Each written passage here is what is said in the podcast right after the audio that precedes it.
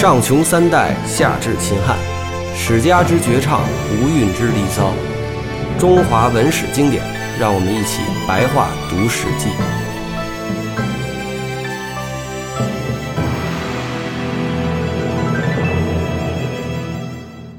汉王四年的时候，项羽要亲自去打这个彭越，然后他要把这个军粮抢回来，便对海海春侯大司马曹咎说呢：“你要谨慎地守住城高，如果汉军来挑战，千万不能出战。啊，我十五天之内必定攻打梁地，得胜归来。到时候咱们再一块想办法。”项羽乃引兵东行，所到之处呢都攻下了。这个汉军此时呢也确实是在向城高的这个楚军呢不停的挑战。骂了五六天之后，大司马曹咎就生气了，非常弱智的出了兵去跟这个汉兵打。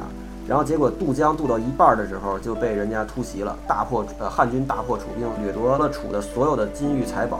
大司马曹咎、长史司马欣都自刎在这个泛水之上，也就是反正就自刎在江里了。项羽呢在睢阳闻报海春侯兵败，即赶紧引兵回来。这时候呢，汉军正围困钟离昧于荥阳东，项羽兵一到，汉军就赶紧跑了，全都捡那个险阻的地方走。项羽的兵呢就没法追他。韩信这个时候已经攻破了齐，使人传话给汉王说：齐国接近楚国，如果权势太轻，不做假王，恐怕不能安定齐地。意思就是说他要想当齐王。汉王听了以后就觉得非常愤怒，要出兵攻打韩信，也就是攻打他自己这个手下。这时候刘侯张良就说：今日的形势啊，不如因而立韩信为齐王，使韩信自己守齐地。意思就是说他想要就给他，让他稳固住北方，然后呢，时不时还可以帮我们骚扰一下这个楚国的军队。汉王以为然，乃遣张良至齐，呃，持印绶立韩信为齐王。项羽闻报龙且军败，心生恐惧，又使一些人去游说韩信，韩信都不肯听。嗯，这个地方就是韩信跟这个刘邦的故事，其实也是被后来很多人都在讲来讲去的事情哈。对，大怪给我们就是捋捋呗，就是韩信跟刘邦这两个人是怎么回事？韩信这个人呢，他是很有才华，但项羽这个人就容不下他，因为项羽他这个人他是贵族嘛，他都是提拔的都是自己手下的那些家世比较高贵的人。韩信是不是也是底层贵族？但是韩信他可能就破落户，哎，破落户嘛，破落户，没给人提拔他，而且他每次献计项羽都不怎么用，然后他就跑，他就跑到这个刘邦这边去了。真的像那个《王的盛宴》那个。谁那个陆川拍那电影里面说，韩信当时只是一个执戟郎，就是就是给人啊，对，他就执戟郎，他就是一个执戟郎。那执戟郎的话，只是说护卫而已。汉朝的那个执戟郎中，他都是有官职的，像他是有干部编制。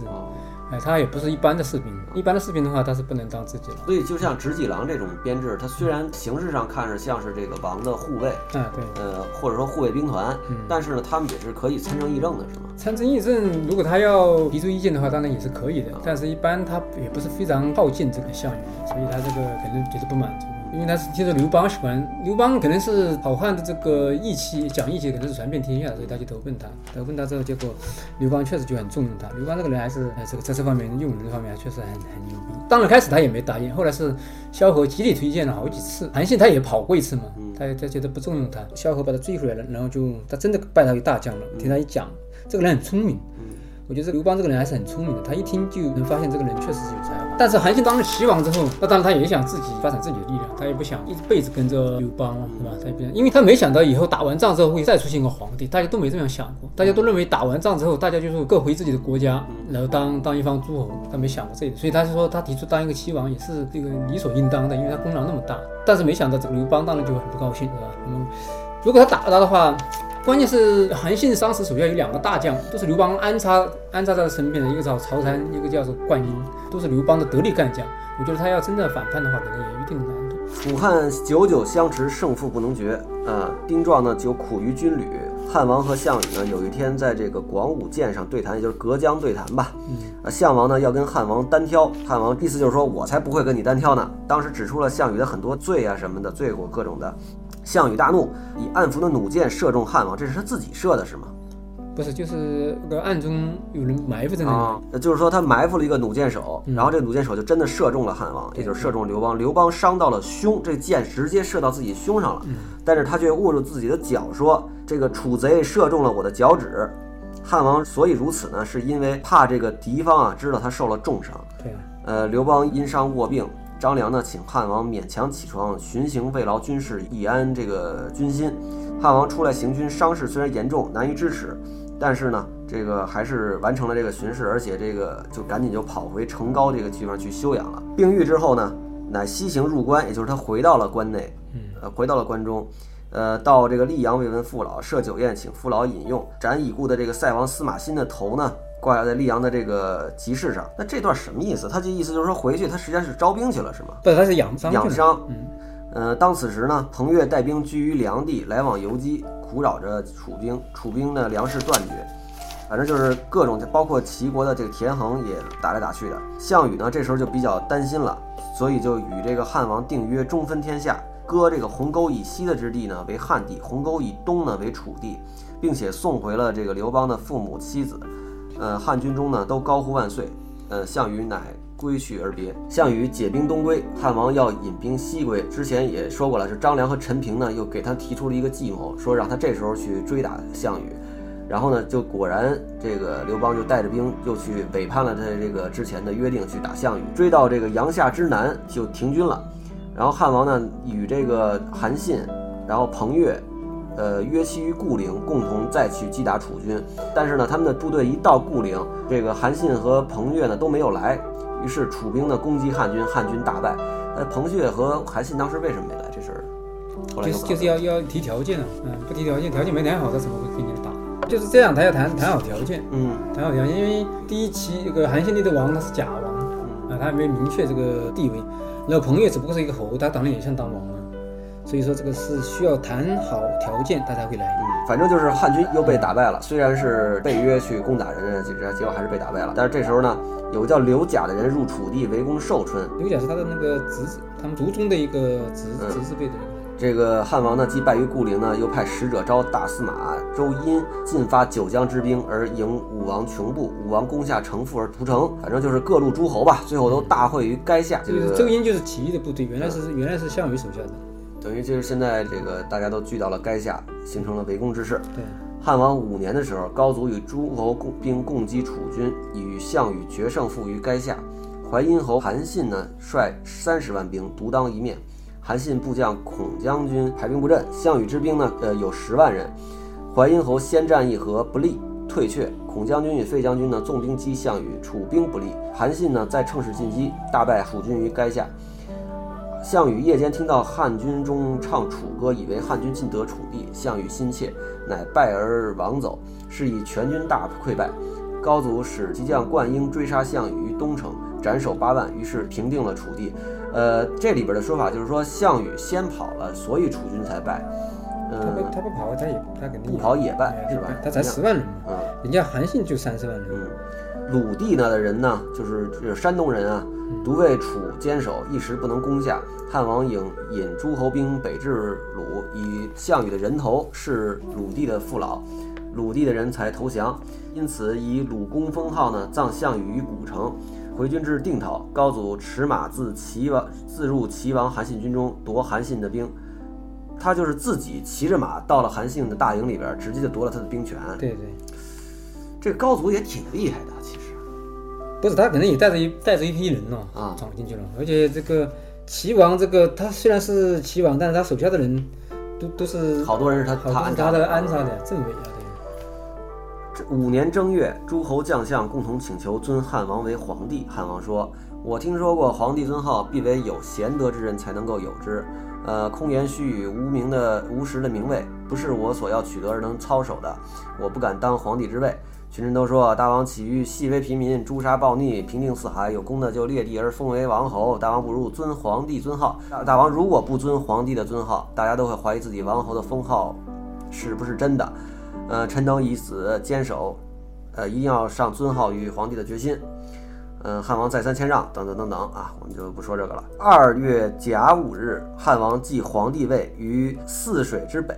皇帝说呢，呃，义帝没有后裔，呃，齐王韩信呢熟悉楚国风俗，迁齐王韩信为楚王，以下邳为都，立建成侯彭越为梁王，以定陶为都。呃，旧的韩王信。仍为韩王哦，对，这个地方一直有一个我一直没搞明白的东西啊，这有一个叫韩王信的人，还有一个叫韩信的人。哎，韩王信，韩王信跟韩信是一个个名字是一模一样的，嗯但是呃为了区别的话，他就叫韩王信，嗯，他是韩国的王室，所以叫呃叫信，哎他叫信，嗯，所以他实际上也叫韩信，哎只不过他是他是韩国的王室，他并不是那个大将韩对信。呃，这个谁，呃，刘邦为什么要迁这个齐王韩信到楚国去救亡呢？齐国当时是这个号称是非常富庶的地方，嗯。呃，他不能让他占据这个位置，嗯这个这个这个地方对他来说是非常重要，所以他他不能让他占有，嗯然后给他一楚王。但是给他一楚王，实际上他也分了，呃，分割了很多地方，嗯分割了很多地方，他不是占有全全部的楚楚，嗯。所以他也是夺他的权吧。天下大定，高祖建都于洛阳，诸侯都为天子之下属臣。原来的临江王共冠欢，他叫共欢，共观，呃，这个为项王效忠叛汉，高祖呢就派兵去把他给呃坚守，去打他，但是呢坚守不能攻下，攻击了好几个月，呃，最后这个投降了。高祖呢杀这个人，呃于洛阳。汉五年五月，汉罢兵，呃，所有的兵都卸甲归田，呃，诸侯国家的人呢都留在关中，留在关中的呢免除赋税十二年。诸侯国的人呢，不愿意留在关中而想回故国的呢，免服役六年，实禄一年，呃，很优厚的待遇哈。高祖至那，但是如果他这么等于他至少有六年的时间是没有没有赋税的，那那怎么办？那他有国家有其他收入怎么办其其他人有赋税啊，就是诸侯子就是这些当兵的，他有点当兵的优优惠，其他的老百姓不当兵的可能没有优惠啊。嗯，但那个时候当兵的人可太多了，就是大家都在打仗。是啊，那他那他至少这可以，他当然是少数，因为共产党那些当了兵的不都要安插嘛，都要都要安排嘛。高祖置酒于洛阳南宫。高祖说：“列侯呃诸将，大家不许隐晦于朕，呃都要直言真情。朕所以能得到天下是什么原因啊？项氏之所以失掉天下是什么原因啊？”高启和王陵两个人回答说：“呃，陛下傲慢而侮辱人，项羽仁厚而爱人。然而陛下使人攻城略地，所招降攻下之地呢，陛下就肯将原地封与攻占的将帅。陛下能与天下人共利，就是说能与天下人呢共同分享利益。项羽呢，却呃却妒贤嫉能，人有功，项羽便加以杀害。贤能之人对项羽怀疑，不肯相信。诸将战胜而不酬功，呃得地而不给诸将应得之利，因此天下所以失。就是说，项羽是不能跟天下人共同分享利益。嗯，可呃其实也不能这么说，他只能说是说不能跟楚的子弟之外的人分享利益，是吧？他江东子弟还是、还是他们一家人。高祖说：“你们但知其一，不知其二啊！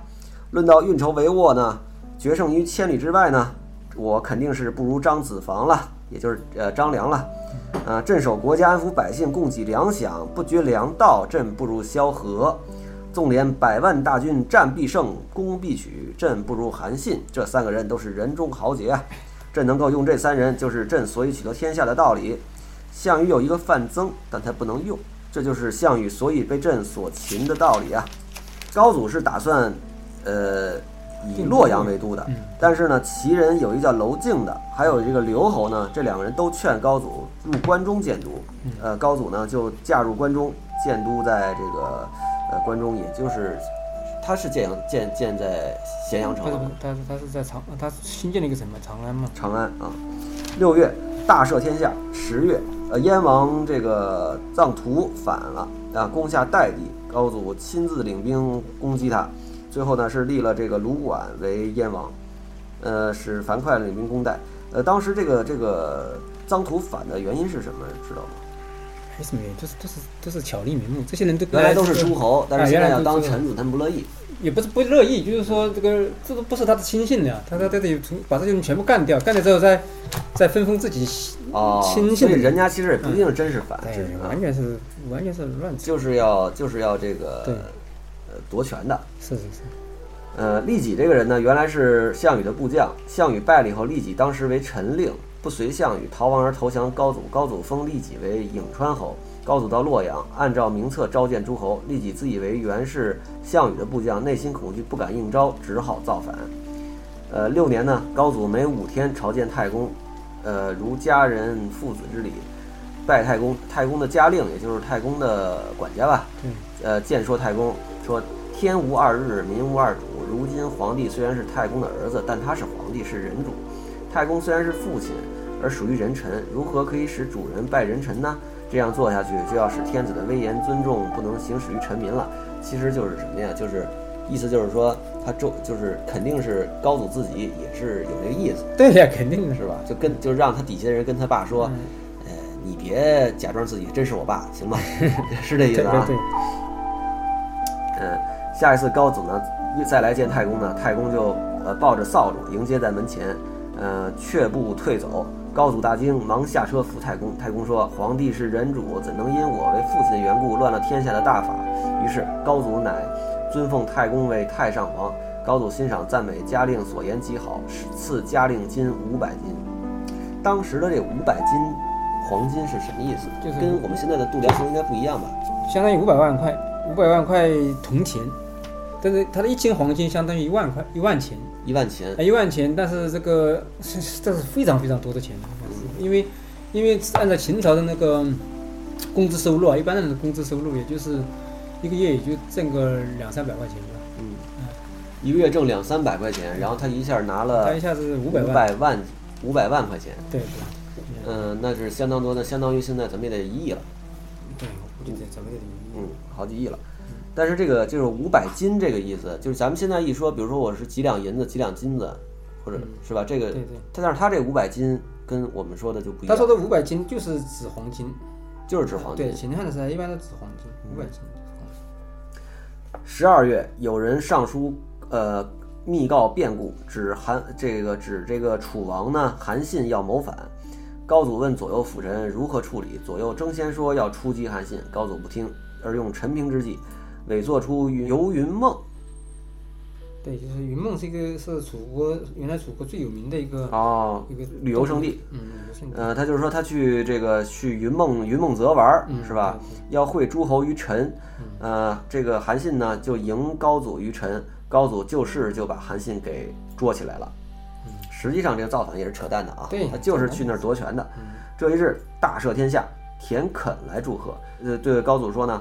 陛下擒住了韩信，又建都于关中。关中秦地得形势之胜，祖山带河，是固险之国。他就是说齐国那个地方，那个地方太好了，呃，他跟他可以跟秦国关中相媲美，所以这个齐齐国这个地方不能随便分给别人，要分给自己的最亲信的人，所以他就他就把这个齐国就分给了自己的大儿子刘肥嘛。啊、就是反正就是这个人呢，就说了齐地这个地方怎么个好法，然后说一定要一一定要分给自己人。高祖说好，赏了这个叫田肯的人五百斤黄金，呃，就就封了他这个。后十一日呢，封韩信为淮阴侯，就是就是把原来楚国的这个地方分成两国。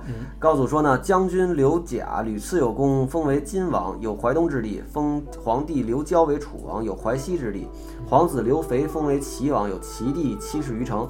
凡人民能说齐地方言的，都属于齐国。于是论功绩高低，各服分封诸侯。呃，迁韩王信于太原。这个韩王信不是韩信，哎，不是韩信，是那个韩王信于太原。啊对对对对，这也是逼着人家造反嘛，这也是强拆，嗯，他就是另外一种形式的强拆。人家本来在那个地方好好的，他把人家又分到更北的地方去，所以实际上就是在一年不到的时间之内，他就把原来分封出去的这些权利都拿回来了。对对对对。这是这这个这个他的，那他为什么当时还分好这个分封干什么呢？哎，那当时天下没定呢，最后他发现他妈的坐稳了，开始就类似一年之内他就把天下坐稳了。啊，一年之后，一年之内的话，他就发现这个很多事情就可以慢慢搞定的，就就开始刚刚打打完仗，那可能他觉得还有一点不那个，后来发现一年之内，这个这些家伙都很容易搞都，很老实了，啊，都都很老，然后也没有什么，大家也没有什么兵戎相见的地方了。对对对对，而且这个就是是不是就是说，不光是他自己的汉军，还包括这些诸侯王的汉军，这些军队的人也都回家种田去了，该领赋税这个封赏的也都领领完，都回家了。呃，那那倒那倒不一定，就是说他他就发现这个这些人。这些地方还比较好搞，就是开始他不是攻掉了几个好，呃比如藏独，燕王藏独先干掉了，是吧？然后又把其他的几个将军杀掉了，杀掉之后他他他最怕的就是韩信，嗯，所以他把韩信搞定了之后，那就那就就一解百解了，啊其他人就全都搞了。啊对，什么都不在乎。好吧，那谢谢大怪今天来跟我们聊，那我们后面再继续啊。嗯